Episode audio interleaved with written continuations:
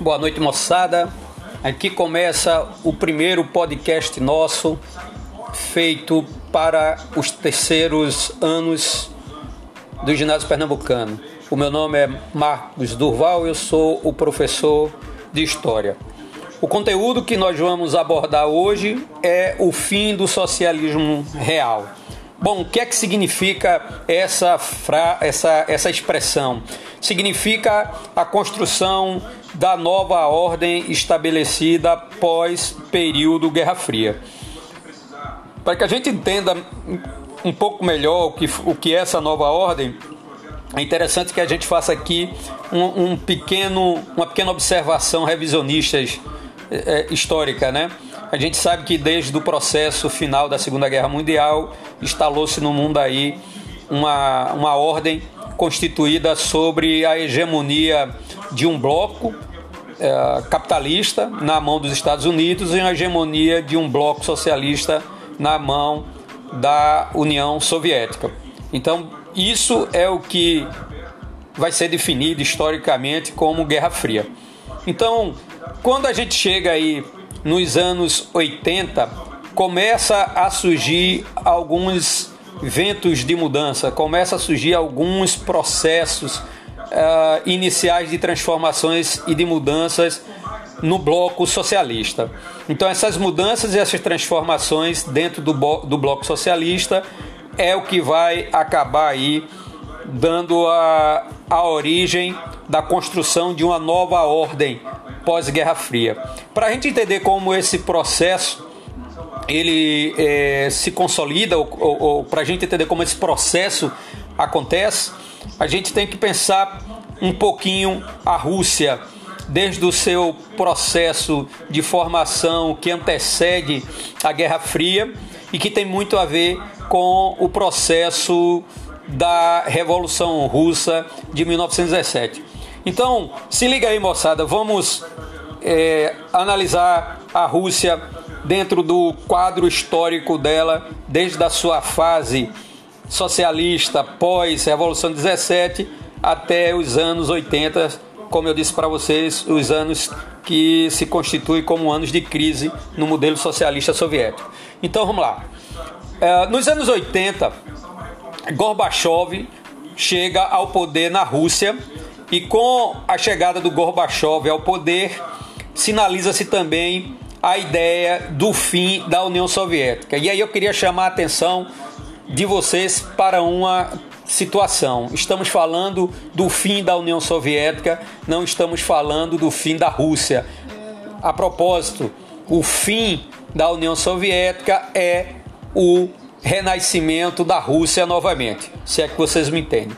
Então vamos lá. O modelo socialista implantado na Rússia desde 1817, aí a gente tem uma fase que é a fase da Guerra Civil que vai de 18 a 21, ele é consolidado principalmente no período do Stalin é, no poder. Né? Então a gente sabe que quando Stalin chega ao poder, o modelo socialista soviético está consolidado e, e vai continuar sendo consolidado.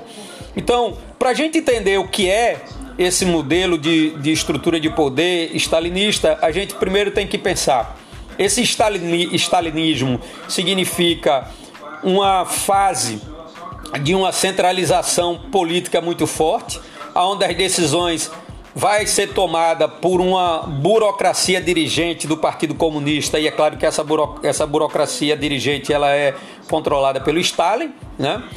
E aí eu queria ressaltar aqui para vocês como está estruturado o regime soviético. Então vamos lá. O primeiro, uma excessiva centralização política administrativa. A gente sabe que não é característica da Rússia. É, você ter estruturas democráticas ou participação popular dentro das estruturas de governo. Segundo ponto, militarização e produção bélica, que consumiu grande parte dos recursos do Estado. E é claro que a gente sabe que isso se aprofunda ainda mais quando a gente chega aí no contexto aí da do período da pós Segunda Guerra Mundial, consequentemente o período da chamada Guerra Fria. Terceiro ponto, falta de inovação tecnológica e baixa produtividade na atividade agropecuária. Isso é uma dinâmica, isso é uma realidade que é uma constante na Rússia, pensando na Rússia aí dos anos é, dos anos 20 até os anos 80. O quarto é a ineficiência do setor público e o atraso tecnológico para a produção de bens e serviços. Ou seja, a gente sabe que na Rússia você não tem uma sociedade de consumo, logo você não tem uma estrutura produtiva voltada para mercado. Então, tudo isso significa dizer que a gente está pensando num país que, historicamente, se você levar em comparação os modelos das sociedades capitalistas liberais e sociedades, consequentemente, e sociedades de consumo, você tem uma Rússia atrasada, apesar da gente não gostar muito dessa terminologia, mas você tem uma Rússia que não tem uma vocação de produção de mercado, logo você tem uma Rússia que não conseguiu acompanhar todo o processo de desenvolvimento tecnológico vivido pelas grandes potências industriais, não só na Europa, mas pelas grandes potências industriais espalhadas pelo mundo. E aí a gente pode citar, por exemplo, os Estados Unidos. Se você pegar esses quatro elementos, o que é que a gente vai ter? A gente vai ter uma crise econômica e uma incapacidade de competição da Rússia no plano das estruturas econômicas eh, europeias, americanas e asiáticas. Ou seja, você tem uma Rússia que não consegue economicamente uh, atuar no sentido de ocupar um espaço de significância dentro dessa ordem econômica mundial aí, quando você pensa principalmente os anos Uh, os anos da, de 1870, de 1970, desculpe aí, os anos de 1980 e os anos de 1990.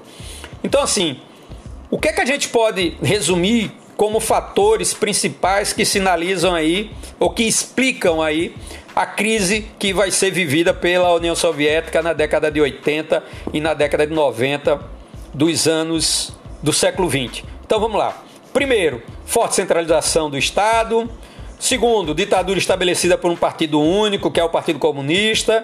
E aí vem denúncias de casos de corrupção envolvendo o alto escalão do Partido Comunista dentro da União Soviética, falta de investimento industriais de bem de consumo, o que gerava falta de, de, de produtos básicos para a sobrevivência da população. E uma União Soviética que vai se preocupar excessivamente com a questão bélica. Então a gente tem como elemento resultante de toda essa política uh, social e econômica, uma Rússia marcada por uma nação uh, com muitas limitações para atender às necessidades básicas do conjunto da sua sociedade. Isso vai levar a uma insatisfação popular com o governo soviético e isso vai fazer acontecer um processo de diminuição da atividade agropecuária industrial, gerando desemprego. Então, essa insatisfação ela decorre justamente de todos aqueles fatores anteriores que a gente abordou aí. Bom, nos anos 80 aparece aí a figura de um, uh, de um personagem que historicamente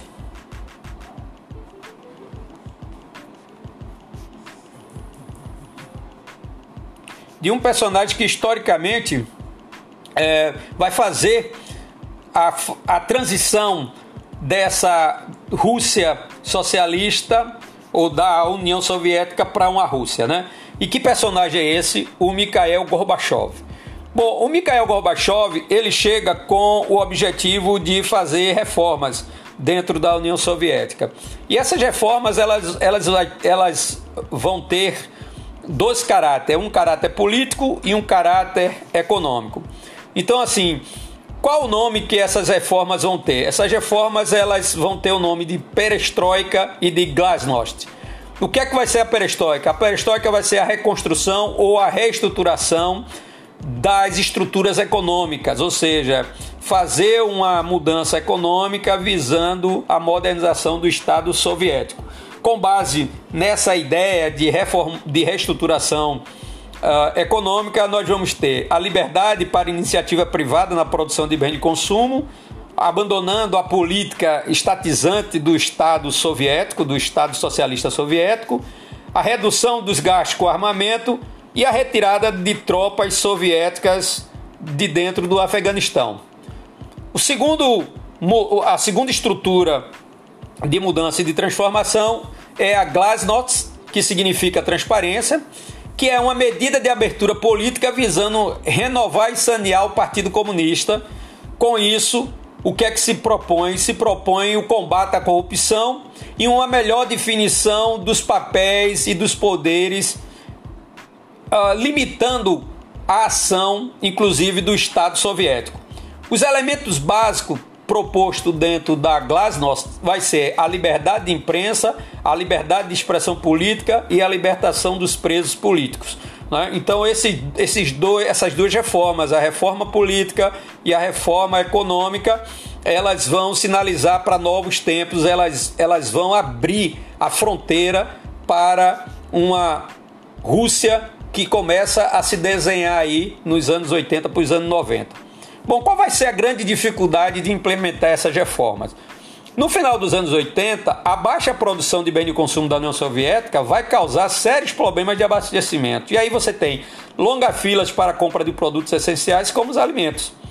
E ao mesmo tempo, você tem um problema de nacionalidades que vai ressurgir com a crise econômica e com a abertura do regime politicamente, colocando aí em xeque a frágil unidade do Estado soviético, uma vez que uma boa parte dos países que flutuava em torno da, da satelização do poder político soviético se submetia a essa, essa satelização por causa do poder político e por causa da pressão que o Estado soviético exercia sobre essas nações. Então, a partir do momento em que chega a ideia de reforma, a partir do momento que chega a ideia de mudanças e de transformação e a construção de um novo paradigma de relação da Rússia com essas nações, é muito natural que essas eh, nações comecem a se movimentar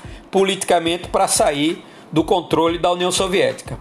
E aí a gente tem uma onda de, de, de movimentos autonomistas que vai se espalhando né, entre as repúblicas que antes estavam sob o controle da União Soviética. E essas repúblicas elas acabam se movendo em busca de uma soberania, em busca da construção de estruturas de leis nacionais, em busca do resgate das suas identidades políticas, culturais, saindo do controle da União Soviética.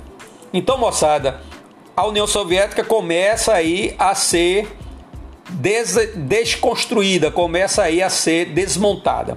Então, esse quadro que a gente tá, que eu sinalizei para vocês, é o quadro que dá para a gente as referências de compreensão acerca do que vai acontecer no futuro próximo. Falando de uma forma bem objetiva sobre a, o fim da União Soviética, a gente pode pensar aqui numa ordem cronológica, né, acerca desse fim. Então você teria, nos anos de 1990, o Gorbachev que assume a presidência do país.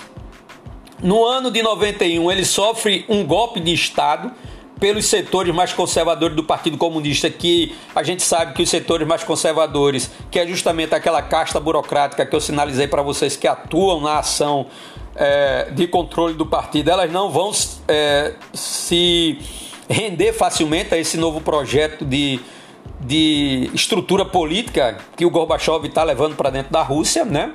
Quando a gente chega em agosto de 91, aparece a figura do Boris Yeltsin, que vai organizar uma ação popular dentro de Moscou e dentro de Leningrado para defender o Gorbachev e para frustrar o golpe que estava sendo construído, desenhado por esses setores conservadores.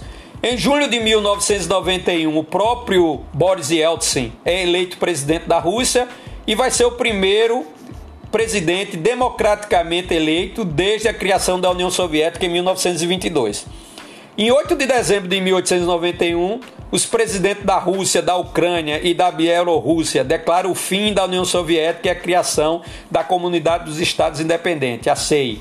Quando a gente chega aí em 25 de dezembro de 91, Gorbachev anuncia em rede nacional sua renúncia ao cargo de presidente da União Soviética e aí quem vai assumir o poder vai ser o Boris Yeltsin. E isso aí é o primeiro grande fato histórico que está dentro da construção dessa nova ordem aí pós-Guerra Fria. O segundo grande fato histórico é a queda do Muro de Berlim. Vocês sabem que o Muro de Berlim foi construído em 1961 para separar a Alemanha em duas partes: uma parte ocidental capitalista e uma parte oriental socialista. Bom, começa aí a haver manifestações pró-democracias em fugas em massas de alemães orientais para o lado ocidental, que levou o Partido Comunista da República Democrática Alemã a tomar medidas de abertura, ou seja, os ventos da, das mudanças e da transformação começam a sair da, do território russo, começa a sair é, do domínio soviético e passa a chegar também à Alemanha. Então, o que é que vai efetivamente acontecer? O governo vai ser substituído em 89 e em novembro cai o Muro de Berlim. E a queda do muro abriu espaço para a retomada das negociações para a reunificação da Alemanha. Ou seja, a gente sabe que o muro ele, ele é o elemento simbólico né, da Guerra Fria. Ele tem um, um, um caráter é simbólico muito expressivo da Guerra Fria. E, é, e, e, significa também, na prática, a divisão de duas, de duas Alemanhas. Uma Alemanha capitalista e uma outra Alemanha de estrutura socialista. Então, quando o muro é derrubado, não fazia mais sentido você continuar com a Alemanha dividida. Então, a Alemanha começa a ser reunificada novamente. Essa reunificação, viu pessoal? Se liga aí, não é um processo rápido, não é um processo fácil e vai ser uh, um grande desafio, inclusive, inclusive para o povo alemão. Bom, essa unificação das duas Alemanhas acontece em 1991. Como eu disse a vocês, traz grande dificuldade porque você tem na parte oriental um desemprego muito grande, uma recessão econômica muito grande, e com base nesse processo de unificação era preciso você acomodar essa nova parte da sociedade alemã e isso naturalmente traz à tona é, movimentos reacionários de caráter uh, fascista, né? que são justamente os neonazistas que começam a deixar muito tenso o clima social dentro da Alemanha, né?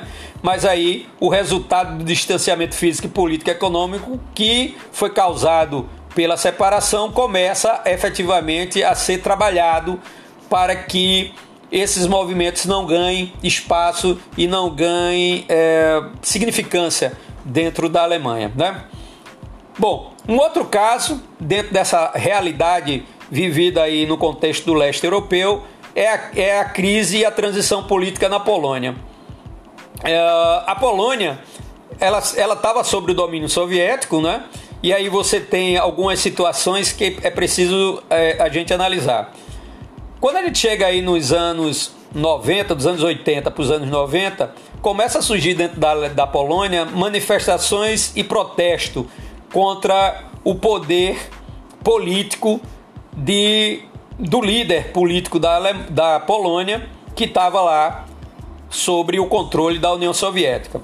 E aí, esse líder político, né, o Juranzinski, para não é, garantir uma ação mais contundente por parte dos setores da classe trabalhadora polonesa que se movimentava a partir da, da ação do Sindicato Solidariedade, ele começa a reprimir esse sindicato. Só que quando as mudanças começam a ser uma realidade mais objetiva, ele vai ser pressionado e ele vai reconhecer o sindicato Solidariedade e vai iniciar uma gradual desestatização da economia e começa a realizar uma transição política que dará fim ao socialismo com a eleição do primeiro trabalhador no mundo a ocupar uma estrutura de poder que é o Lex Walesa, que é presidente, que vai se tornar presidente da Polônia em 1989 e que, por sua vez, era o grande personagem, o grande líder do sindicato Solidariedade dentro da Polônia. O outro caso, mais um caso na verdade, é o caso do socialismo na Bulgária e na Hungria. Na Hungria, a gente tem desde 1956 uma tentativa né, de medidas liberais que vai ser tomada dentro da Hungria, mas que não vai ser é, aceita pela União Soviética, que acaba mandando tropas para dentro da, da Hungria e acaba sufocando aí essa revolução democrática que uh, tomava corpo dentro da, da Hungria de 1956. Aí fica a dica, né? A gente precisa pensar que em 1956 a União Soviética ela tem um poder é, muito forte dentro do leste da Europa, né? Então a Hungria, como ela está aí na, na órbita, né, de, de país satélite da União Soviética, ela acaba ah, sendo sufocada. Esse movimento acaba sendo sufocado aí é, pela Rússia. Bom, o caso da Romênia, desde meados dos anos de 1960, o país vivia sob uma ditadura de um carinha chamado de Nicolau Ceausescu, um ditador, mas um ditador de verdade, né?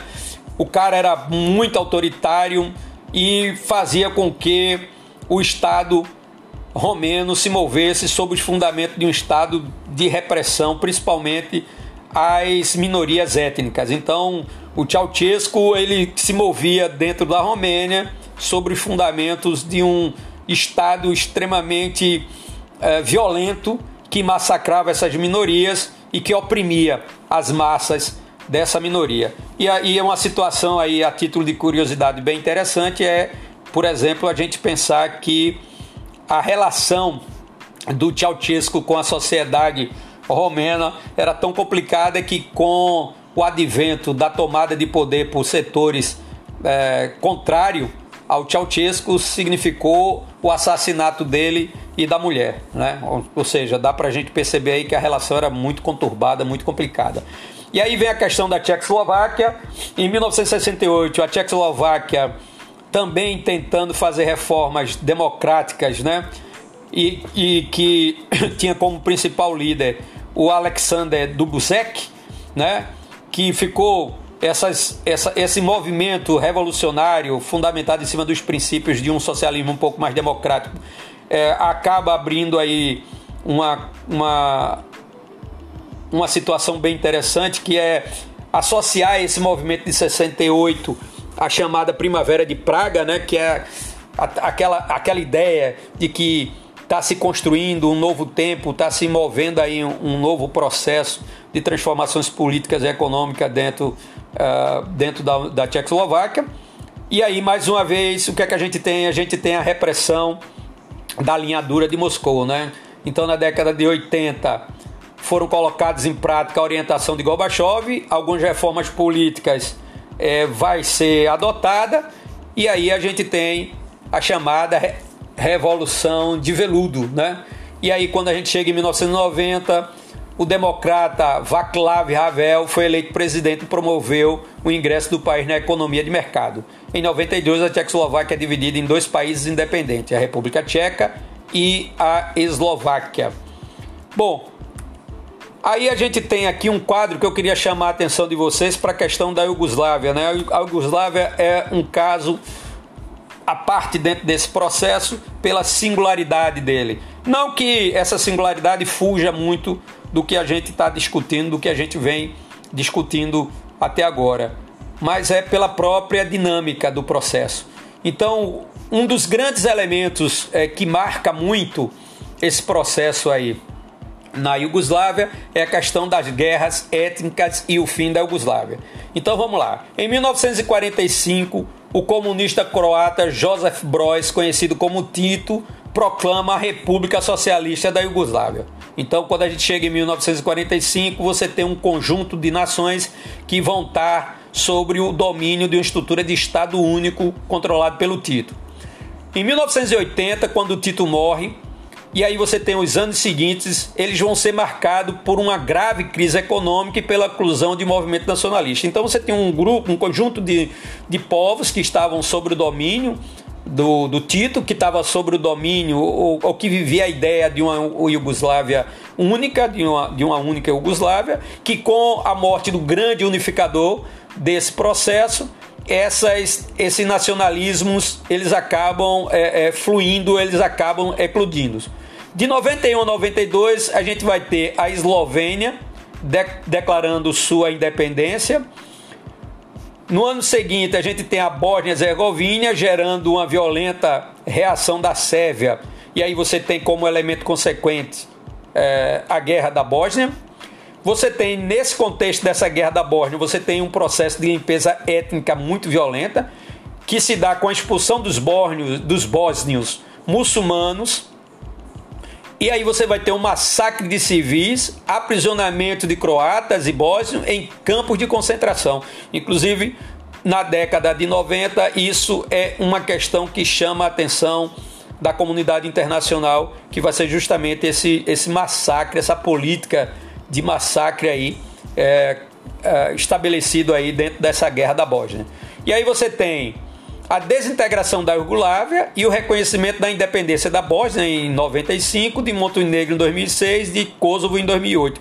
Então, só para vocês terem uma ideia de como esse processo ele é, ele é complicado, não é um processo fácil, eu vou, eu vou dizer para vocês aqui o que é que formava a Iugoslávia: a Sérvia, a Croácia, a Eslovênia, a Bósnia-Herzegovina, Montenegro, Macedônia e mais duas repúblicas autônomas, a de Vojvodina e a Kosovo. Então, se você consegue entender que você tem uma diversidade de nações, consequentemente você tem aqui elementos de formação de estrutura étnica cultural diversa, quando é, a capacidade de manutenção dessas diferenças é eliminada, e isso vai se dar com a morte do Tito, você tem o afloramento das divisões e você tem um afloramento aí das, dos conflitos que acaba sendo um processo uh, histórico, acaba sendo um, um, uma narrativa mesmo histórica dessa situação vivida aí dentro da Iugoslávia.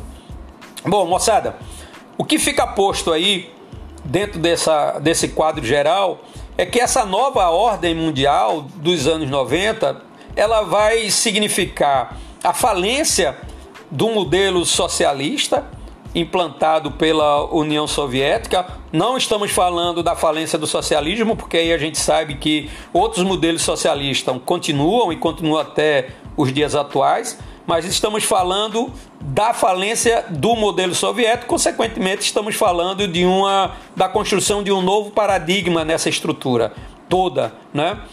Bom, é interessante que a gente entenda que a falência desse modelo significa a construção de uma nova ordem que, tá muito, que tem muito a ver com a minha fala inicial. E aí a gente pensar que essa nova ordem agora se dá sobre uma busca e sobre a manutenção de uma hegemonia norte-americana, né? Uma vez que fica posto aí a ideia, pelo menos a ideia, de que o capitalismo é, prevaleceu, de que o capitalismo é, superou o socialismo, que na verdade é uma ideia que vai ser construída pelos ideólogos liberais capitalistas, né? E que não é uma realidade. A história não acaba, né? E isso é bem interessante porque isso foi sinalizado nesse momento histórico por um historiador chamado Francis Fukuyama, que vai escrever um, uma obra, um livro, e que no livro ele sinaliza para a ideia de que a história teria chegado ao fim.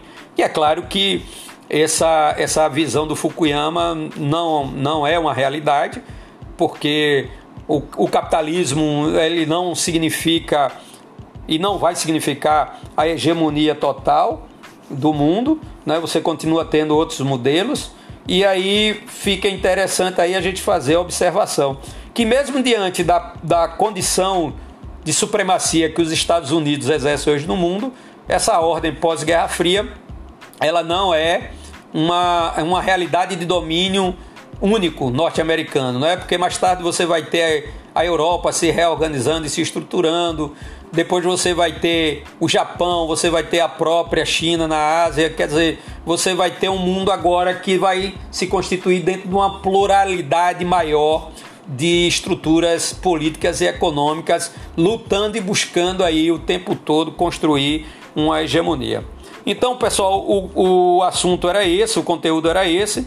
Espero que, o, que, tenha, que esse podcast é, tenha ajudado vocês a compreender.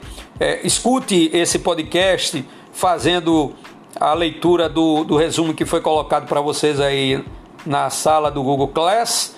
Bons estudos e até o próximo podcast e me dê um retorno aí se vocês gostaram, como ficou, se ficou legal. Pode botar lá na sala as observações de vocês para que a gente possa melhorar aqui o nosso podcast cada dia mais para vocês. Um forte abraço. Como está sendo gravado à noite, uma boa noite aí para todos vocês e fica aí o carinho do professor Durval. Um grande abraço, até a volta, até o nosso retorno pós-pandemia. Boa noite, moçada.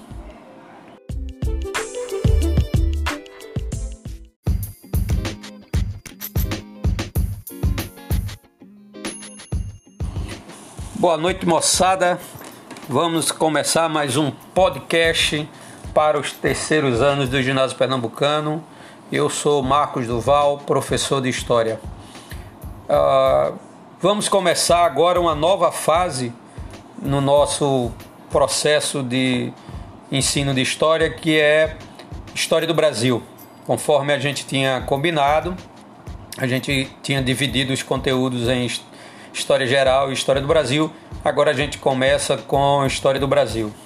E o período é, de História do Brasil que inicia essa nossa, nossa nova fase de análise histórica é o início do período republicano na nossa história. A história do Brasil, é, para que a gente possa compreender, ela é, ela é constituída de vários períodos, né? Que vai desde a pré-história até a República atual. Então, o nosso período de análise ele vai aí de 1889 até 1930, que é onde a gente vai fazer essa nossa primeira discussão sobre as estruturas republicanas no Brasil. Diante disso, a gente precisa trabalhar um pouco a ideia do que é república e de como essa república ela vai ser percebida aqui dentro do Brasil. Então a gente tem aqui como um conceito de república, a gente tem a ideia de uma forma de governo onde o representante normalmente é chamado de presidente e é escolhido pelo voto para ser o chefe de Estado, podendo ou não acumular com o poder executivo. A forma de eleição é normalmente realizada por voto livre, secreto, em intervalos regulares, variando conforme o país. Ou seja, são cada país, cada nação define de quanto e quanto tempo ela vai fazer as mudanças políticas na estrutura do poder executivo. A origem da república está relacionada com a Roma clássica, quando surgiu aí os prime as primeiras instituições como o Senado. E aí a palavra república, ela vem do latim, do res publica, que quer dizer a coisa pública, ou seja, o princípio republicano está fundamentado em cima da construção de um modelo político, de um modelo de Estado, aonde esse modelo de Estado tem como finalidade principal eu poderia até sinalizar para vocês, companheiros, que tem a finalidade única de conceber um Estado atuando para a defesa do coletivo, de garantir o bem-estar do coletivo. Esse é o princípio básico e fundamental é, do sentimento republicano. Pelo menos quando a gente trabalha o, o, o conceito é, de república nos dias atuais. E que, na verdade, esse conceito ele tem uma referência já percebida na ideia da República lá no período de, da Roma Antiga. Bom, existem duas formas principais de estrutura é, ou de modelo de república, né? A primeira que é a chamada república presidencialista ou presidencialismo. Nesta forma de governo, o presidente é escolhido pelo voto para o mandato regular e acumula as funções de chefe de Estado e chefe de governo. Nesse sistema, para levar a cabo o seu plano de governo, o presidente deve barganhar com o legislativo caso não possua a maioria. O que significa dizer é que você vai governar, mas você precisa é, de uma base política dentro do parlamento para garantir a sua governabilidade. Historicamente, nós aqui no Brasil temos é, algumas dificuldades para compreender como esse processo funciona devido às relações políticas que foram é, se efetivando né, dentro da nossa história republicana. Essa, essa dinâmica de relação entre o executivo e o legislativo, infelizmente no Brasil, ela acabou sendo um pouco desvirtuada, né? ela, ela, ela acabou entrando dentro de uma relação de manipulação de um poder sobre o outro, né? ou seja, é constante as divergências existentes entre executivo e legislativo a partir do momento que culturalmente se instituiu aqui no Brasil um fisiologismo político que, que, que atrapalha demais e que acaba criando aí uma, uma, uma condição política não muito salutar para a maioria ou para o conjunto dos agentes é, históricos, dos agentes políticos, dos agentes sociais na sociedade brasileira. O outro modelo é a república parlamentarista ou parlamentarismo. Nesta, o presidente apenas responde como chefe de Estado e o chefe de governo é um primeiro, é a figura de um primeiro-ministro ou premier, né?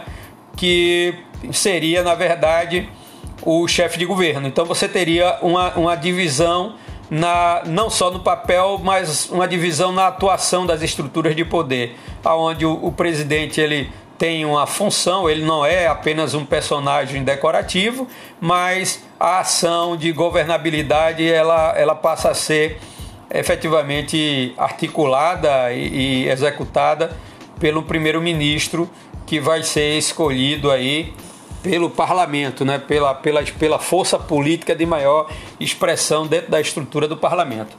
Bom, a nossa história republicana, como eu já disse a vocês, ela se inicia em 1889. E, e essa história republicana pelo menos nesses primeiros tempos de república que a gente vai definir aqui dentro de uma visão conceitual bem tradicional, que é a chamada República Velha, ela vai de 1889 até 1930, né? Então, nesse período a gente tem duas estruturas de modelos de governo republicano. A gente tem a chamada República da Espada, que vai de 1889 até 1894, e a gente tem a chamada República Oligárquica, que vai de 1894 a 1930. Bom, você poderia estar se perguntando, mas o que é que Duval está sinalizando com a ideia de República da Espada e de República Oligárquica? E aí eu vou responder para você de uma forma bem objetiva e bem pragmática. A República da Espada, como a própria expressão espada é, sinaliza, é um período onde a estrutura republicana vai estar sob o controle, o controle dos militares.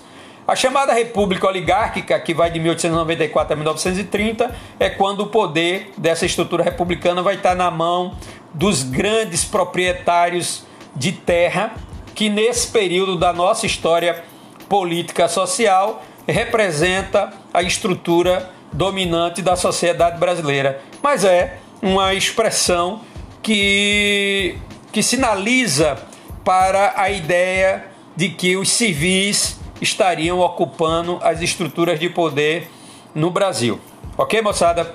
E aí, eu vou ler para vocês agora, eu vou, vou falar para vocês agora é, quem foram os, os, presidentes que ocuparam a, a, a estrutura histórica desse período republicano, não é? o período que ficaram e qual é a profissão para vocês terem um referencial e de onde eles vieram, ok? Então, primeiro é o Marechal Deodoro da Fonseca, ele vem de Alagoas, militar, ele fica no poder de 1889 a 1991. Marechal Deodoro da Fonseca, a gente sabe que é, é o grande representante da, da, da base de ação política quando a gente pensa a tomada do, do, de poder que acontece no Brasil da fase monárquica para a fase republicana. Então, o Deodoro seria o grande, o grande personagem desse processo. Cabe salientar que é um processo que não se faz por uma pessoa única, que se faz por um conjunto de forças, e aí eu queria chamar a memória histórica de vocês para o período de crise do segundo reinado, quando a gente sabe que na sua fase de crise o imperador tem os militares no campo de oposição a ele, junto com os setores aristocráticos, né, com os grupos oligárquicos. E é junto militares e, e, e grupos oligárquicos que vai destituir o imperador, consequentemente, vai dar um ponto final à nossa história monárquica e inicia-se aí a fase republicana de poder. O segundo presidente é, é também um militar, o Marechal Floriano Peixoto, também vem de Alagoas, fica no poder de 1891 a 1894, e aí a gente inicia a chamada fase das, da República Oligárquica, e o primeiro presidente desse período é Prudente de Moraes, vem de São Paulo, advogado, vai ficar no poder de 1894 a 1898. O segundo é Manuel Ferraz de Campos Sales, que a gente conhece como Campos Sales, também vem de São Paulo, também é advogado e fica de 1898 a 1902. O terceiro é Rodrigues Alves, também de São Paulo. Olha São Paulo aí, gente, vai guardando essa informação. Vão vendo aí quantos presidentes de São Paulo e de Minas Gerais vão surgindo, porque mais tarde a gente vai começar sobre a política do café com leite e isso, esses presidentes é, saindo de São Paulo, de Minas Gerais, explicam porque a gente vai ter uma política aí é, simbolizada sobre a expressão do café com leite. Então, o Rodrigues Alves vem de São Paulo, também advogado, vai de 1902 a 1906. E aí vem Afonso Augusto Moreira Pena, que é o Afonso Pena, e aí é o primeiro de Minas Gerais, advogado, 1800, 1906 a 1909. O Nilo Peçanha, Rio de Janeiro, advogado, 1909 a 1910. Hermes da Fonseca, Rio Grande do Sul, que é uma exceção bem interessante nesse processo de domínio da oligarquia paulista mineira, militar, fica de 1910 a 1914. Venceslau Braz, Minas Gerais, advogado, fica de 1914 a 1918. Delfim Moreira da Costa, Minas Gerais, advogado, fica de 1918 a 1919. E aí vem Epitácio Pessoa, paraibano, professor. Olha aí, moçada, um professor assumindo a presidência do Brasil. Tá vendo? Nem vocês sabiam disso. De 1919 a 1922 Arthur da Silva Bernardes, também conhecido como Arthur Bernardes, Minas Gerais, advogado, 1922 a 1926, e o último presidente desse período, que é o Washington Luiz Pereira de Souza, Rio de Janeiro, advogado, 1926 a 1930. Bom, uma vez definido por essa elite aristocrática e por essa elite militar, né? ou, ou trocando o termo aristocrático por termo oligárquico, que é o termo mais apropriado. Uma vez definida a estrutura é, de projeto de poder que agora se fundamenta aí no modelo republicano, a discussão vai passar necessariamente por que tipo de república é, o Brasil vai, vai se constituir ou qual é o modelo de república ideal para o Brasil. Então, assim, só para que a gente possa ter uma, uma compreensão mais acertada sobre essa questão, é interessante que a gente perceba que no início da nossa história republicana você tem grupos e esses grupos eles de certa forma é, se movimentam é, para consolidar o seu projeto de república, né? Então você tem o primeiro grupo que é o grupo dos militares que vai defender a ideia de uma república positivista. Bom, o que, é que caracteriza uma república positivista? É uma república com uma centralização política muito forte na mão pres do presidente. Esse modelo positivista ele cabe perfeitamente na ideia de uma, de uma estrutura né, fundamentada em cima da própria visão positivista, né, até porque um dos é, articuladores desse projeto positivista é um, um, um, um militar que em muito é absolvido pela visão positivista é, de mundo, que é o, o, o, Benjamin Constant, e esse modelo acaba é, prevalecendo de 1889 até 1894, quando você tem a chamada República da Espada. É um modelo de, de pensamento e de estrutura republicana que vai colidir com o projeto liberal, né? que era o, o projeto defendido aí pela aristocracia ou pela oligarquia é, paulista e pela oligarquia mineira e a oligarquia é, é, de Minas Gerais. Né?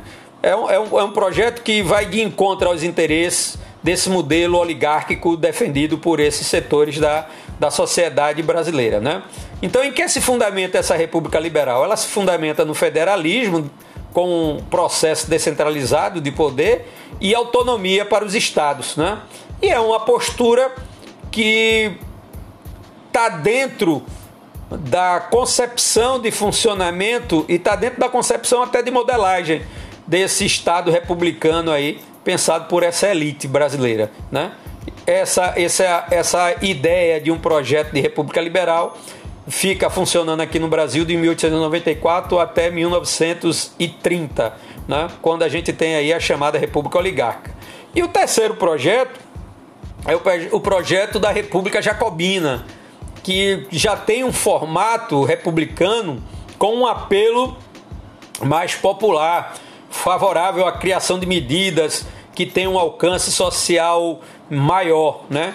É uma postura predominante a nível de concepção de modelo republicano da classe média urbana que nunca vai é, se efetivar, né? ou seja, nunca vai se concretizar. Esse modelo nunca vai ser uma realidade quando a gente pensa aí o chamado período da República Velha. Então fica posto aí que apenas dois projetos vão ser experienciados nessa estrutura inicial de governo republicano, que é a República Positivista e a República Liberal. Bom, vamos lá para a República da Espada agora, moçada. Mais uma vez, vai ficando chato, vai ficando cansativo, mas é bom para a gente guardar essa informação. É um período curto que vai de 89, de 1889 a 1894. É um período em que o Brasil foi governado por dois presidentes militares, Marechal Deodoro da Fonseca, de 89 a 91, e o Marechal Floriano Peixoto de 1891 a 1894. Bom, vamos falar um pouco agora, moçada, sobre o governo do Marechal do, é, Deodoro da Fonseca, né? Esse governo ele inicia-se aí com a chamada fase provisória, né? Uma vez que a monarquia tinha acabado, tinha se instituído a república, era preciso criar um governo de transição de um regime para o outro, né? Então vamos lá, o que é que a gente tem nessa fase provisória? A gente tem um cancelamento das instituições imperiais, ou seja, a liquidação de toda a estrutura política do império, né? O marechal ele vai governar por decreto, é um governo provisório. Você não teve inicialmente aí uh, a elaboração de um projeto de governo articulado, por exemplo, com um congresso. Você teve o poder sendo é, tomado pelos militares é, de uma forma é, que a gente poderia até sinalizar para a ideia golpista, né?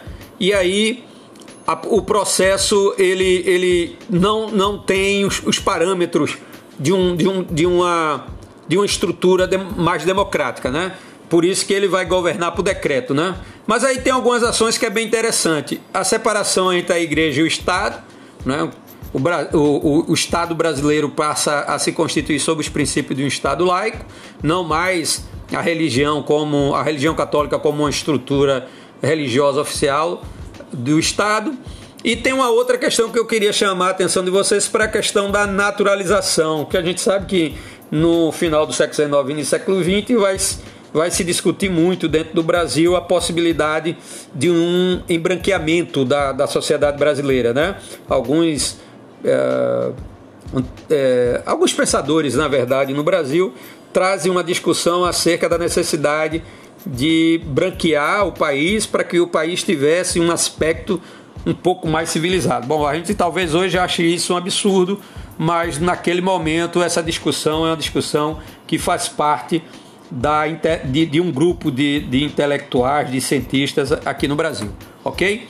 Bom, a gente tem as eleições para a Assembleia Constituinte, né? Porque aí o Deodoro começa a ser pressionado para convocar uma Assembleia Constituinte para poder dar um caráter mais legítimo ao processo republicano no Brasil.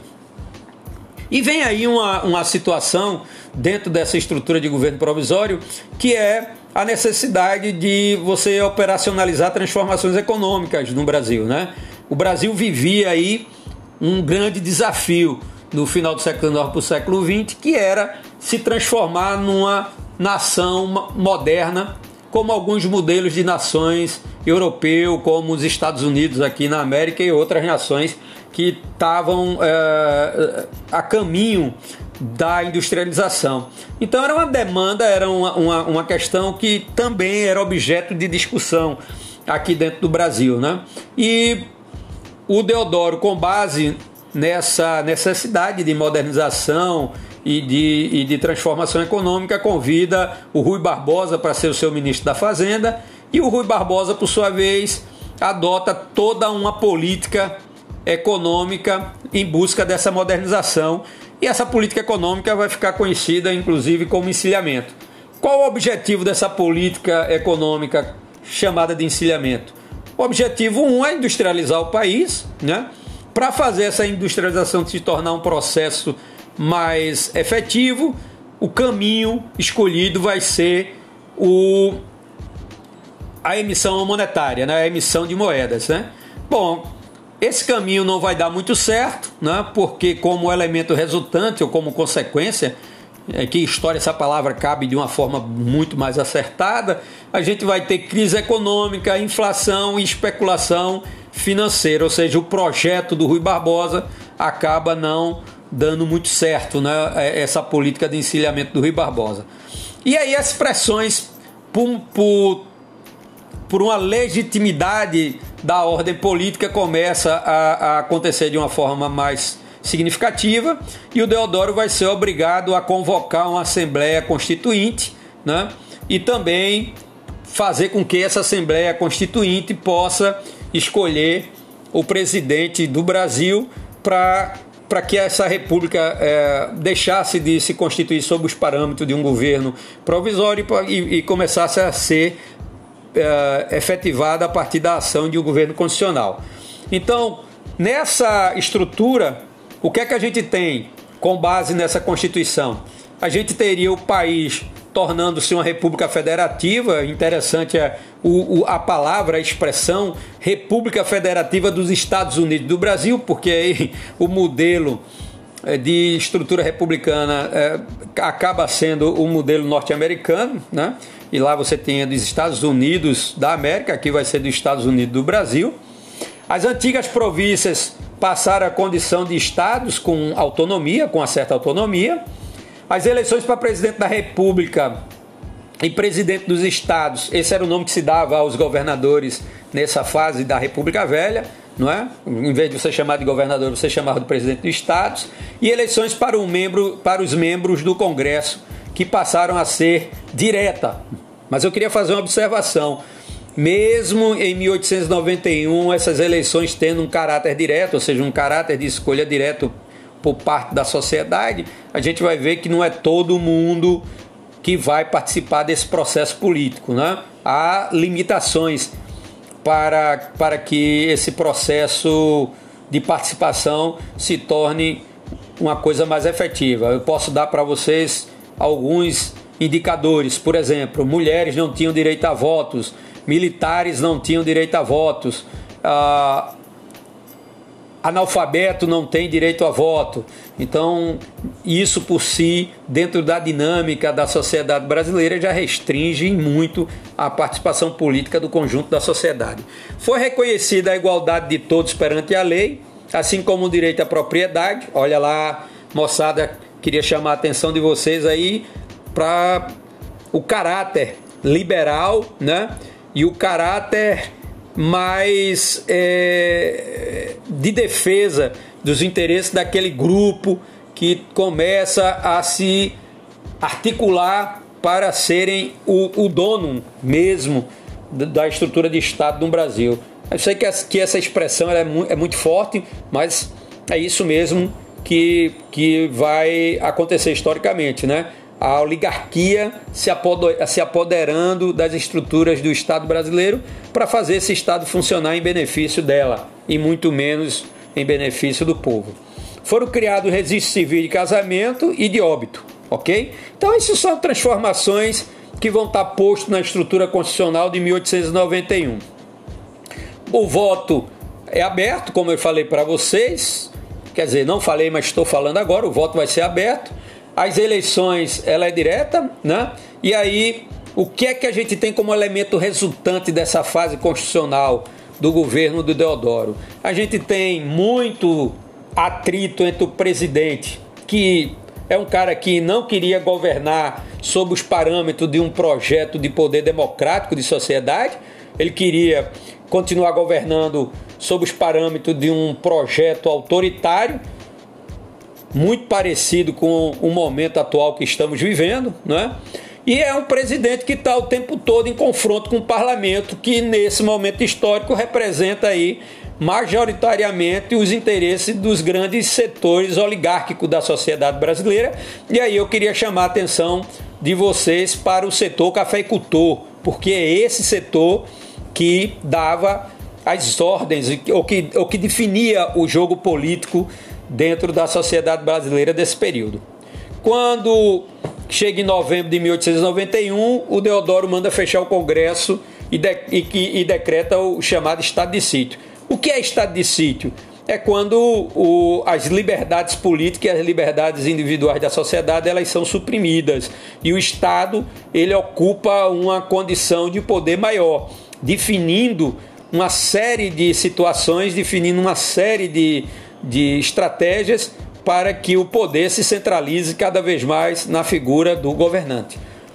Vai haver reações diversas e de diversos setores contra o presidente o governo do Marechal Deodoro vai, vai se inviabilizando, né? E aí os cafeicultores, junto com setores do exército um pouco mais progressistas, né? Menos conservador, e os trabalhadores começam a se articular para inviabilizar o projeto de poder e o Deodoro acaba renunciando. E com a renúncia do Deodoro, assume o Marechal Floriano Peixoto de 1891 a 1894. Detalhe, moçada, se liga aí, olha só a dica de história. O Floriano não foi eleito na mesma chapa do Deodoro. O Floriano foi eleito numa chapa contrária. E que nesse período você tinha um presidente, você poderia ter um presidente de uma chapa e o vice-presidente de outra, que foi isso que efetivamente aconteceu. Então, assim, quando o Floriano Peixoto assume, o que é que a gente tem? A gente tem uh, a figura do, do Floriano Peixoto, né? Como uma figura que vai consolidar a República uh, da Espada, né? Porque, porque ele tem um caráter um pouco mais afirmativo do ponto de vista das suas atitudes e da sua relação com seus opositores. Ele, por sua vez, começa a tomar uma série de medidas um pouco mais populares, né? buscando o apoio da população, tipo redução de aluguéis, construção de casas populares, destruição de cortiço, eliminação de impostos sobre a carne e outras coisas mais, né? inclusive baixando o, o preço da carne, e isso aproxima muito é, esse projeto de Floriano, esse projeto de poder inicial do Floriano, aquele projeto jacobino. Há alguns historiadores que dizem que é o flerte que vai se ter com o projeto jacobino. Não sei se vocês lembram, mas eu já sinalizei para vocês que aquele projeto jacobino nunca funcionou, nunca vai dar certo, porque ele representa os interesses dos setores populares. Mas em alguns momentos você vai ter um ou outro presidente se aproximando um pouco dele para buscar apoios populares. E o Floriano vai ser o primeiro a fazer isso, né? E aí a gente tem uma crise inicial, mas que vai ser superada e vai ser resolvida. A única grande questão que envolve aí o governo do Floriano é a chamada Revolução Federalista, que estoura no Rio Grande do Sul em 1893 e vai até 1895, que é uma disputa entre os pica-paus e os maragatos, né? Bom, aí você está se perguntando, cara, pica-pau e maragato, o que é que significa isso? Isso é, é, é uma expressão que vai ser dada a grupos políticos dentro do Rio Grande do Sul, né? o PRR, que é o, o Partido Republicano Rio Grandense, que vai ser, que vai ter como líder Júlio de Castilho, que é um partido que defende uma visão mais centralizada de poder e tem também uma concepção mais positivista dessa estrutura de poder, contra o PF, o Partido Federalista de Gaspar Silveira Martins, o Maragato, ou seja, os Maragatos, né? que são defensores de maior autonomia para o poder legislativo e, e acreditavam na descentralização política, né? E aí o Floriano tinha que se posicionar. Bom, quem é que vocês acham que o Floriano é, apoiou? O Floriano vai apoiar aquele grupo político que tem muito mais a ver com a sua filosofia de poder, com a sua filosofia política. E vai ser justamente o PRR de Júlio de Castilho. A revolta também vai ser conhecida como a Revolta da Degola. A segunda, o segundo movimento de contestação à estrutura de poder do Floriano e dos militares é a chamada Revolta da Armada, em 1893. A Marinha se opondo ao presidente e ameaçando bombardear o Rio de Janeiro. E aí o que é que o Floriano vai fazer? Vai comprar navio aos Estados Unidos e vai reprimir os revoltosos. E aí os revoltosos da Armada chegaram a se unir aos federalistas do Rio Grande do Sul, mas ambos foram derrotado por Floriano, né, também conhecido como Marechal de Ferro, né? Bom, e aí a gente tem o fim da chamada República da Espada e, e início e, e, a formulação de um novo projeto de estrutura de poder que é a chamada República Oligárquica. Mas fica aí para a gente analisar essa República Oligárquica num outro podcast. Então, fica aí, moçada, a dica o podcast para vocês escutarem, para vocês, a partir eh, da escuta do podcast, fazer as suas considerações, eh, tendo a leitura também como um elemento de base. E até o próximo podcast de história com Marcos Duval. Um abraço e que as ondas terríveis da pandemia possam se transformar em marés calmas de navegação tranquila, para que a gente possa se encontrar nesse mar de brisas e de ondas pequenas. Um grande abraço e boa noite aí para você, moçada.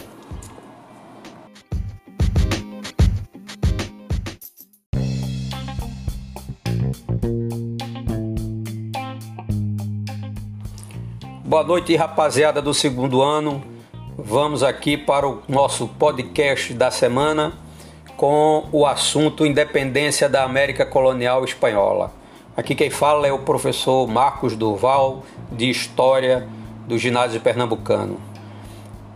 Para que a gente possa compreender esse processo, é interessante que a gente analise os elementos que vão contribuir para a efetivação dessa autonomia, dessa independência eh, na América Espanhola. Então a gente começa aí pensando o contextos e os antecedentes para que esse processo é, aconteça. A nível de contexto, a gente tem a chamada crise do antigo regime, que a gente conhece o antigo regime também como é, estrutura absolutista de poder. Essa crise ela está correlacionada a quatro fatores e fatos históricos. O primeiro, a expansão do iluminismo, e aí a gente sabe que com o surgimento do ideário iluminismo, do, é, com o surgimento do movimento iluminista, a gente tem a consolidação da estrutura liberal é, do ponto de vista da ordem política e econômica. O segundo são as chamadas guerras napoleônicas. É, é, é percebível e compreensível a partir de reflexões históricas que nós já fizemos sobre a ação de Napoleão Bonaparte dentro da Europa desde o momento em que ele chega ao poder. A gente sabe que um dos efeitos dessa ação de Napoleão Bonaparte dentro do continente europeu é uma, uma, uma ação de dominação da França sobre várias nações europeias. E entre o conjunto dessas nações europeias que vão sofrer uma interferência direta do projeto de poder de Napoleão Bonaparte está a Espanha, ok? E que, por sua vez, a Espanha dominada por Napoleão Bonaparte cria uma fragilidade na manutenção do seu poder metropolitano sobre suas estruturas coloniais. O terceiro elemento é a Revolução Americana. A gente sabe que os Estados Unidos se tornam uma nação independente já no contexto do século XVIII e esse referencial de autonomia política, de autonomia econômica eh, norte-americana acaba eh, sendo modelo para os processos de independências que vão acontecer aí aqui na América no contexto é, do século XIX, tanto para a América espanhola como mais tarde também para a América portuguesa. E o quarto elemento é a chamada Revolução Industrial. Bom, que, você poderia estar se perguntando o que é que a Revolução Industrial tem a ver com esse, com esse processo histórico. É interessante que a gente entenda que a Revolução Industrial ela projeta a necessidade é, da Inglaterra de ampliar os seus mercados, tanto consumidores dos seus produtos agora manufaturados e industrializados, como fornecedores de matéria-prima. Então, a, as colônias aqui na América, tanto a espanhola como a portuguesa, passa a ser alvo da expansão dessa, dessa estrutura econômica inglesa e passa a ser interessante para os ingleses é, estimularem a, a autonomia e a independência dessas estruturas coloniais. Bom, pensando nos antecedentes, né? Então, o primeiro antecedente é a chamada Guerra de Sucessão ao Trono Espanhol, que vai de 1702 a 1713. Então, como elemento característico ou específico dessa chamada Guerra de Sucessão do Trono da Espanha, a gente vai ter o fim da dinastia dos Habsburgo na Espanha, a gente vai ter o início da dinastia dos Bourbons, a gente vai ter o enfraquecimento da monarquia espanhola, consequentemente, diante dessa troca de, de poder e de estrutura dinástica.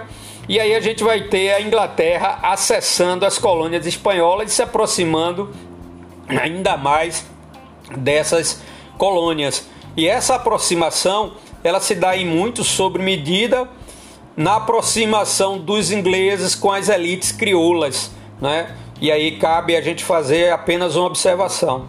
Já foi conversado entre a gente que quando a gente pensa a estrutura de dominação colonial dentro da Espanha ou dentro das colônias espanholas, né, a gente tem a, a, a formação de duas elites coloniais, uma elite crioula e uma elite chapetone, que é justamente aquela elite cuja sua origem, cuja sua identidade tem, tem muito a ver com a ideia dela, dela ser a elite europeia que vem aqui para dentro da estrutura colonial. E já a elite crioula é a elite que vai se formar dentro da estrutura colonial, que são os filhos desses colonos europeus que vão ocupando esses espaços de poderes aqui dentro da América. Aí temos a chamada crise da mineração, uma vez que a gente entende que a, produção mineradora, né, a exploração da mineração se tornou a, a, a, coluna vertebral de toda a estrutura mercantilista espanhola aqui dentro da América. Então, quando a gente chega nos anos de 1760, a gente tem aí a crise tomando conta dessa estrutura colonial e essa crise ela vai justamente afetar a, a, a estrutura produtiva mineradora, né? Então, como consequência dessa crise, a gente vai ter a expansão da agropecuária e essa expansão dessa estrutura vai fortalecer justamente a base política dos crioulos e vai enfraquecer, consequentemente, a base política dos chapetones. O resultado desse processo vai é, se constituir com base numa pressão crioula por maior poder nos cabildos. E os cabildos a gente vai entender e vai defini-los como as câmaras, né, os, os espaços de estrutura de poder político dentro das colônias espanholas, né?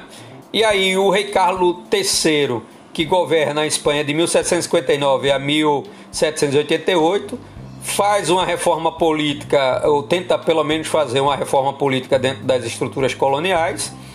Essa reforma bourbônica, ela está permeada de um projeto é, constituído sob os parâmetros do despotismo esclarecido, né? mas esse despotismo esclarecido ele vem com mais arroxo, tanto político como arroxo econômico, e muito mais econômico na verdade. Né?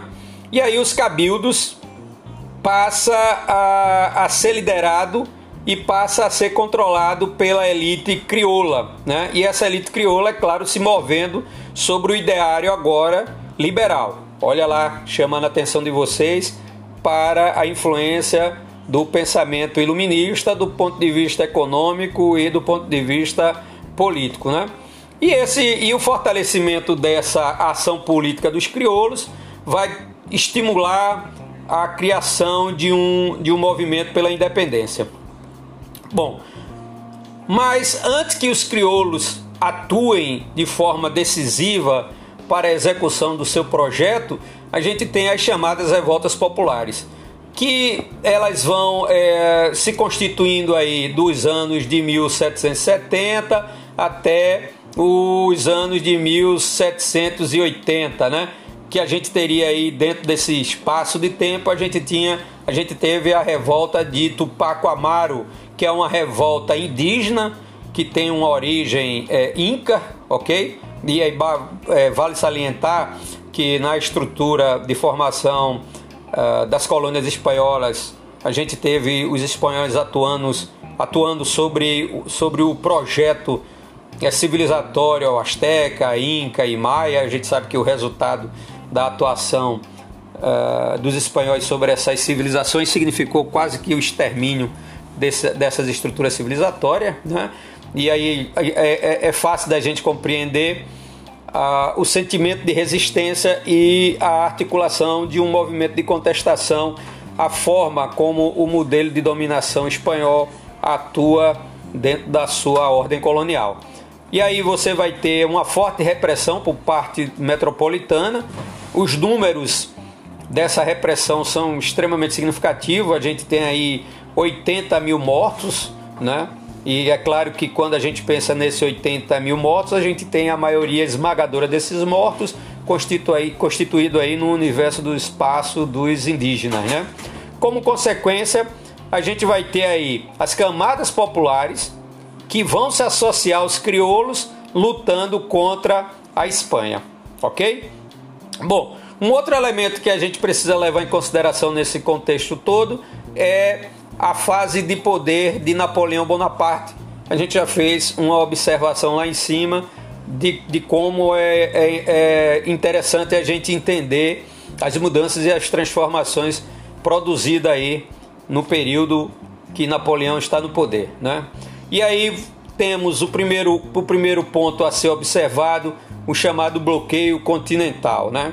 O bloqueio continental ele, ele se efetiva em 1806 e é uma tentativa de Napoleão Bonaparte para isolar a Inglaterra e diminuir a capacidade de ação econômica da Inglaterra para dentro da Europa e no futuro também a capacidade de ação da Inglaterra para relações de comércio com os outros continentes. E aí especificamente essa essa necessidade que Napoleão vai sentir de debilitar economicamente a Inglaterra para poder garantir a supremacia política é, francesa, né? Então esse bloqueio continental, como consequência desse bloqueio continental, a gente vai ter a invasão da Espanha. E aí a gente tem como consequência dessa invasão espanhola a deposição do rei Fernando VII, assume José Bonaparte, né, que é sobrinho de Napoleão Bonaparte, e a consequência de todo esse processo vai ser uma guerrilha contra as tropas francesas, que vai se estabelecer dentro da Espanha. Os, os espanhóis eles não vão aceitar essa dominação napoleônica é, sem resistência, vai haver é, muita resistência a, esse, a essa dominação espanhola. E aí, como uma, uma tentativa de ampliar essa capacidade de resistência, as tropas metropolitanas que estavam aqui na colônia, ou seja, as tropas francesas que agiam aqui para o controle da, do Estado metropolitano dentro da sua colônia, vai ser mandada de volta para a Europa. E isso, consequentemente, enfraquece a capacidade de repressão e a capacidade de, de, de, de ação no sentido de, da, da Espanha é, coibir os movimentos de, de resistência à dominação colonial é, espanhola aqui. Então, o enfraquecimento militar dos chapetones, que é justamente, como eu já falei para vocês, aquela elite é, espanhola formada aqui dentro da colônia. Então, o enfraquecimento dessa elite vai ampliar, consequentemente, as bases de resistência de vários setores da sociedade colonial é, espanhola, ok? Então você tem esse enfraquecimento e aí, consequentemente, você tem ampliação da capacidade de movimentação desses setores tanto populares, mas principalmente dos setores da chamada elite crioula, que vai é, ocupar as estruturas de espaço de poder e que vai atuar na manutenção dessa estrutura. Bom, aí a gente tem um, um, um, um elemento aqui a ser analisado que é a chamada revolução malograda. Essa palavra malograda, que para vocês vai parecer muito estranho, ela simplesmente significa a revolução que não deu certo, uma revolução que não alcançou o seu objetivo. O período dessa chamada revolução malograda vai ser de 1810 a 1814.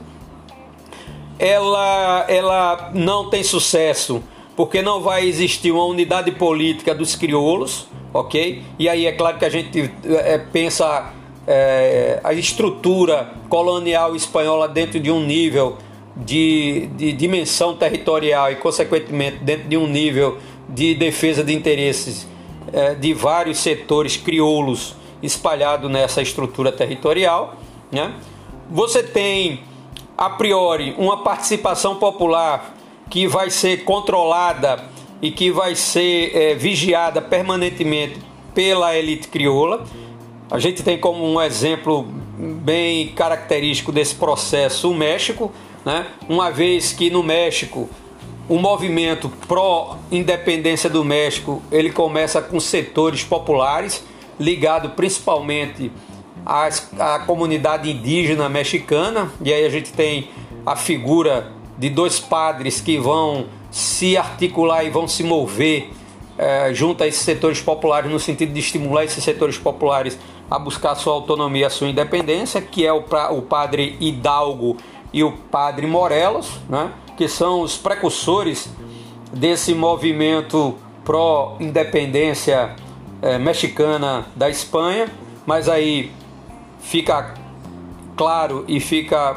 objetivado que esses movimentos populares ele, eles não alcançarão o sucesso pleno, ou seja, eles não alcançam o seu objetivo, porque justamente é, os ideários desses movimentos contrariavam os interesses das elites crioulas, né? Contraria, contrariava os interesses aí daquilo que iria mais tarde é, se constituir como estruturas de poder dentro dessas colônias que é, iriam estar tá ganhando a sua autonomia no século XIX.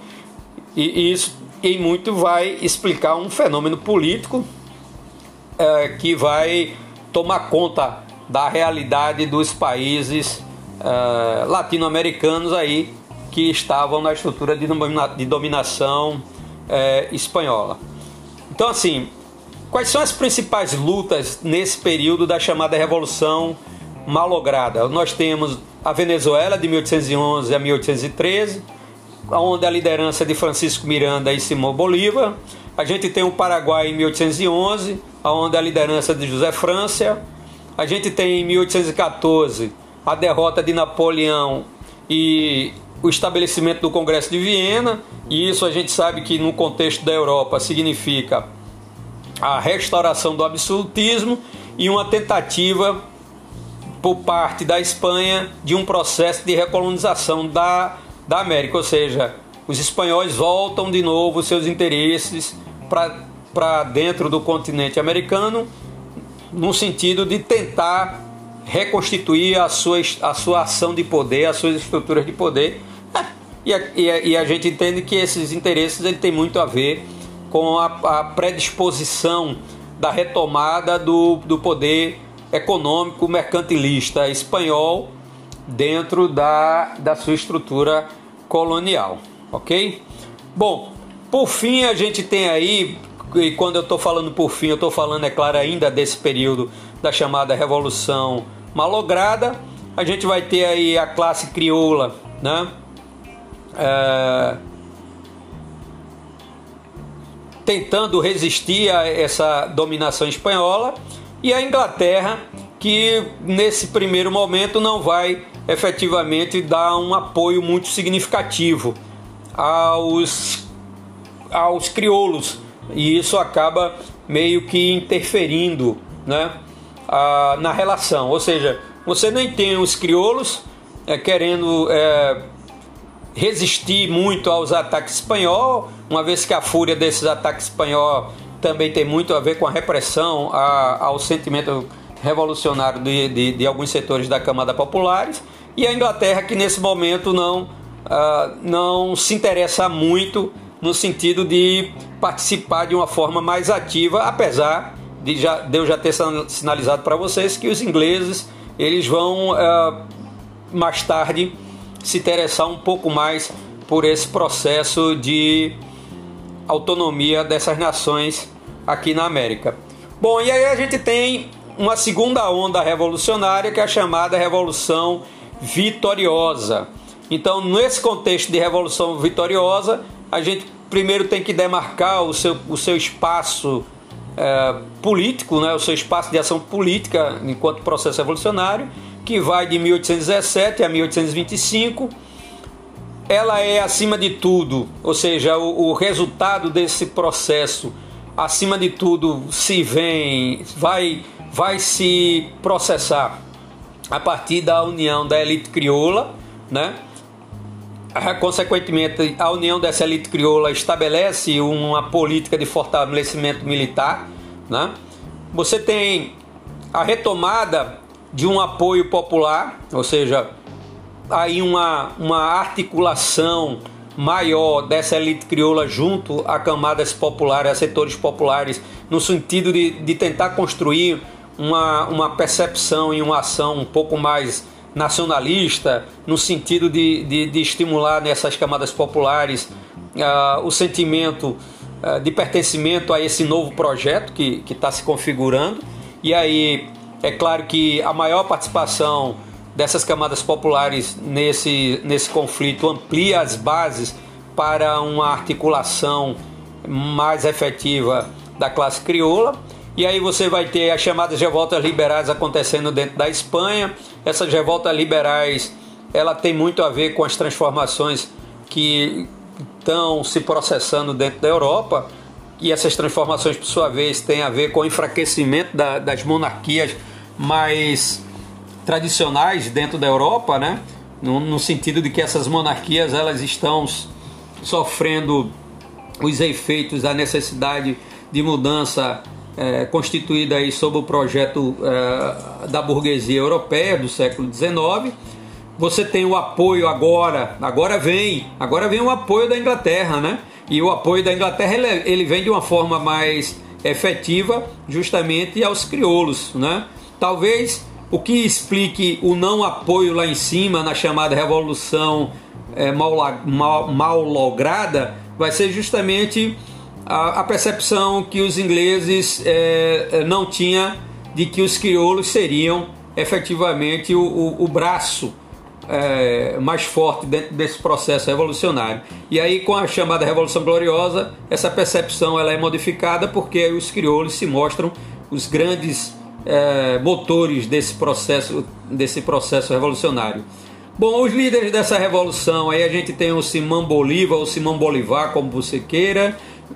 Venezuela, e esse, esse ideário, o ideário revolucionário, o ideário de mudança e transformação do Bolívar se dá sobre a concepção republicana de poder. Nós vamos ter José de San Martín na Argentina, onde você já tem aí um ideário monarquista e aí já começa a gente, a, a, a gente perceber que não há uma unanimidade acerca de que tipo de projeto político você vai querer implantar nessas estruturas coloniais espanholas, né? Porque do mesmo jeito que você tem um sentimento republicano, você também tem um sentimento monarquista. E talvez isso explique o fato de você ter tido uma, uma divisão acentuada nas estruturas é, de poder que vão, é, que vão se formar, não é? Porque aí você não vai ter uma América Espanhola unida, você vai ter uma América Espanhola dividida, né? subdividida em várias nações em vários países dentro do continente americano. Então a gente tem a Conferência de Guayaquil em 1822, aonde o que vai ficar estabelecido, estabelecido como um projeto hegemônico é o projeto republicano, não um projeto monarquista. Né?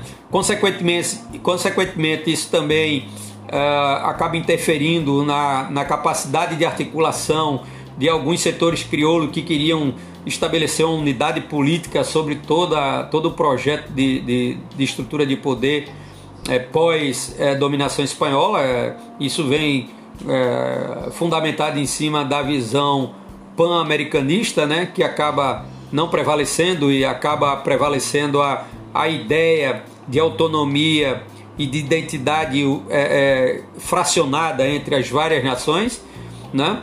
E a gente tem a, a derrota do movimento popular, né?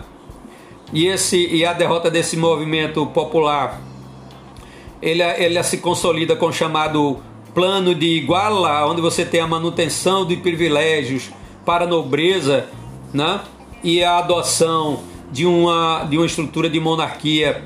Isso você pensando a realidade uh, mexicana, porque essa estrutura ela vai é, fazer parte da, da, da composição da ordem política dentro do México, e isso vai explicar muito a, a forma como o México vai se movendo durante o século XIX. Né? É bem interessante a gente pensar nessa perspectiva. Nós temos aí em 1824 uma revolta republicana e o fim da monarquia dentro do México. Né? Nós vamos ter em 1826 o chamado Congresso do Panamá, onde a gente tem Bolívar propondo aí o pan-americanismo, como eu já fiz uma citação para vocês, a América Unida, né, com, com ideário único, e aí os crioulos que vão se posicionar no campo do, do contrário a essa concepção pan-americana, né? Apesar do Simão Bolívar ser um crioulo, mas ele não vai conseguir convencer as elites crioulas de outras nações a adotarem a ideia de uma política única para dentro do continente americano, né? Então, essa política pan-americana ela está concebida sobre uma ideia de centralismo político muito forte e, e, isso incomodava as elites crioulas porque as elites crioulas queriam a sua autonomia. Bom, qual vai ser efetivamente as consequências dessa independência? Então a gente vai ter a nível de política o surgimento de um fenômeno político chamado de caudilismo. O caudilismo, moçada, nada mais é do que o coronalismo que a gente vai ter aqui no Brasil, né? Que esse caudilismo, esse coronelismo, ele, vai, ele é expresso a partir da ideia de que você tem uma estrutura de poder uh, fragmentada e uma estrutura de poder controlada pelos grandes latifundiários, pelos grandes proprietários de terra, né? E o resultado dessa política é fragmentação territorial, onde o poder é local, ele não existe um, um poder único, um poder é, que a gente possa é, acreditar que ele vai eliminar as diferenças entre as várias nações é, americanas, né, recém-criadas. Essa elite crioula, por sua vez, constrói as suas bases com, constrói suas bases com referência na prática do clientelismo, do paternalismo e do domínio oligárquico. Todo mundo sabe, e se não sabe, vai ficar sabendo agora, porque estudar com Duval também é cultura. Oligarquia é projeto de poder na mão de um pequeno grupo, que no caso específico aí esse pequeno grupo é justamente a elite aristocrática, né, proprietária de terra, ok? Como é que fica as chamadas camadas popular, populares sem representatividade? Olha aí o povo mais uma vez sendo colocado de lado do processo histórico, né? Se no primeiro momento esse povo se movimenta para buscar os seus espaços históricos, para buscar os seus espaços sociais, a ação das elites impede que esse processo se efetive de uma forma mais significativa. E aí essas camadas populares saem do controle da elite é, espanhola, né? E passa para o controle da elite crioula, que também não deixa de ser uma elite, uma elite espanhola, mas a gente sabe que é uma elite espanhola formada dentro da estrutura é, colonial aqui na América, né? Ou seja, o que na verdade continua acontecendo é o povo sobre uma base forte de dominação e de relação de exploração, que na verdade é isso que vai é, ser interessante tanto para os crioulos como para as nações que estão interessadas em atuar dentro do continente americano é, é, com base nos seus projetos imperialistas. E aí eu queria mais uma vez reforçar: quem atua aqui dentro da América com base nesses seus projetos imperialistas? Os Estados Unidos, que está começando a montar toda a sua política imperialista no contexto do século XIX, e a Inglaterra, que já tem a sua política imperialista já consolidada, mas que busca ampliar esse seu poder imperialista aqui dentro do continente americano. Né? E é claro que ter essa, essa massa popular controlada pela elite crioula, controlada pelo projeto caudilista, significa a ampliação dos interesses tanto dessa elite internamente como das elites externas, no caso aí a elite é, constituída sob o projeto de, de domínio da burguesia norte-americana,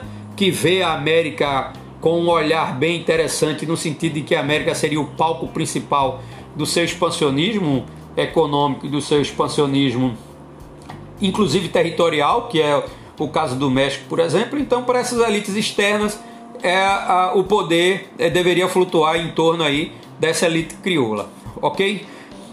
Economicamente, é, é interessante que a gente pense que o modelo que vai ser mantido é o modelo agroexportador latifundiário, ou seja, o que se produz, se produz para mercado externo, né?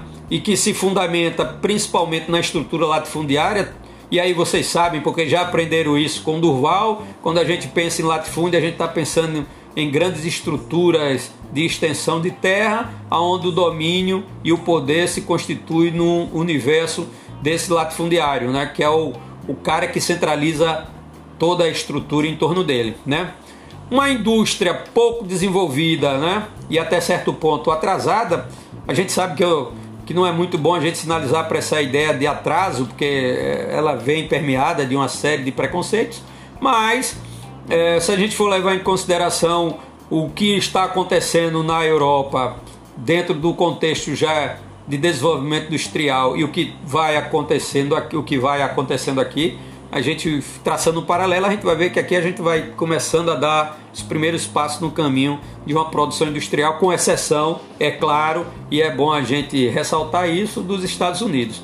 E a consequência vai ser a dependência externa, ou seja, o continente latino-americano, que estavam sob domínio espanhol, deixa de estar sobre uma forte influência e sobre uma forte dominação econômica da Espanha e agora passa a estar relacionado dentro dessa perspectiva de influência e de dominação da Inglaterra, da França e dos Estados Unidos. Ok? Um, um exemplo que eu acho que é interessante para a gente encerrar o nosso bate-papo de hoje sobre esse processo é o caso do Haiti. O Haiti vai fazer uma revolução em 1791 até 1804.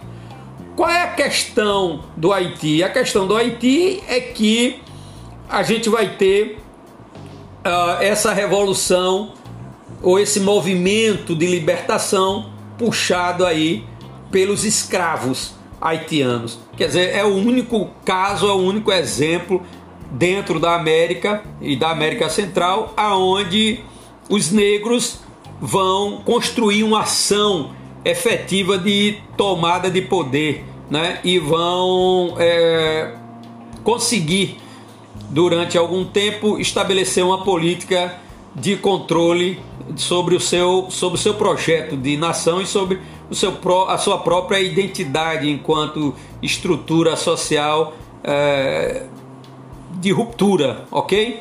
Em, 1800 e, em 1801, o Haiti conquista a abolição da escravidão, né? E é interessante que a gente pense que em 1794 Robespierre, isso mesmo, moçada, aquele mesmo que perdeu a cabeça, né?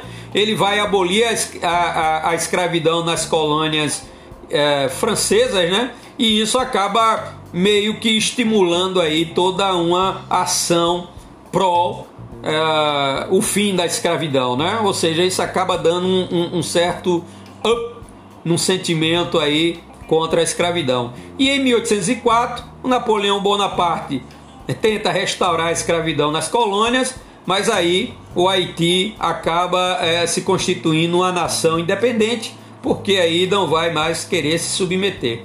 Bom, só para acentuar essa questão do Haiti, é importante que a gente sinalize que esse processo histórico ele acaba historicamente servindo como uma referência de ameaça para os projetos uh, dessa elite crioula, para o, para o, o projeto caudilista, para o projeto uh, de estruturas de poder oligárquico, né? Uma vez que se a gente for colocar na ponta do lápis, a gente uh, vai ver que do ponto de vista demográfico, a maioria das pessoas que estão nas estruturas coloniais, no caso da Espanha aí você tem o indígena, você tem o mestiço, eles vão, é, é, vão constituir a maior parte da população. Né?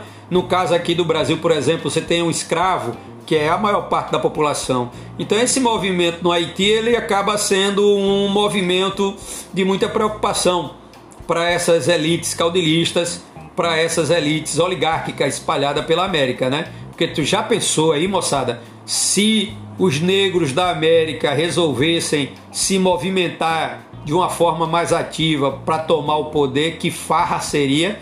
Então, o exemplo do Haiti não deveria ser absolutamente seguido por ninguém, né?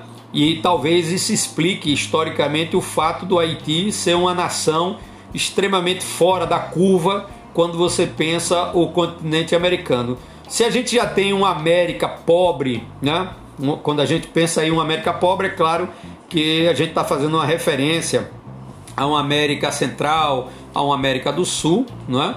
E, e, estamos fazendo essa referência sem fundamentos preconceituosos, preconceituosos nem, nem fazendo essa referência com base aí numa, numa visão distorcida historicamente. A gente tem consciência dos elementos que historicamente é, é, é, criaram essa condição, mas aí se a gente é, for pensar que dentro dessa América pobre, o Haiti é a nação mais deteriorada do ponto de vista econômico, do ponto de vista social, não é? Onde você tem uma, uma desigualdade social que é brutal, a gente sabe disso na América Latina como um todo, mas no Haiti é, não existe parâmetro, né? E talvez isso tenha muito a ver com o seu passado histórico, né? O Haiti tinha que ser um país que nunca e que não pode, inclusive nos dias atuais, dar certo. Por quê? Porque é uma experiência construída por uma ação de negros, né? E aí a gente tem a figura do Toussaint Louverture, né? Que é o cara que vai é, canalizar todo esse sentimento é, pró-autonomia, o Dessalier, que é o outro cara que também está enganjado nesse processo. Então, assim, o Haiti não tinha que dar certo, ele não tem que dar certo, porque ele foi uma experiência é, mal concebida do ponto de vista das elites é, do restante do continente americano. Da, da, quando eu falo das elites, eu falando das elites crioulas, das elites caudilistas, das elites oligárquicas, e, e ele não poderia dar certo, ele não pode dar certo. Então aí, moçada, fica aí a nossa, o nosso podcast é, sobre a independência da América Espanhola. Espero ter ajudado vocês a, a compreenderem melhor esse processo histórico. Estudem, escutem o, o podcast junto com a leitura. Estamos firme e forte para a travessia dessas ondas gigantes chamada quarentena. Um abraço e até o próximo podcast com Dorval.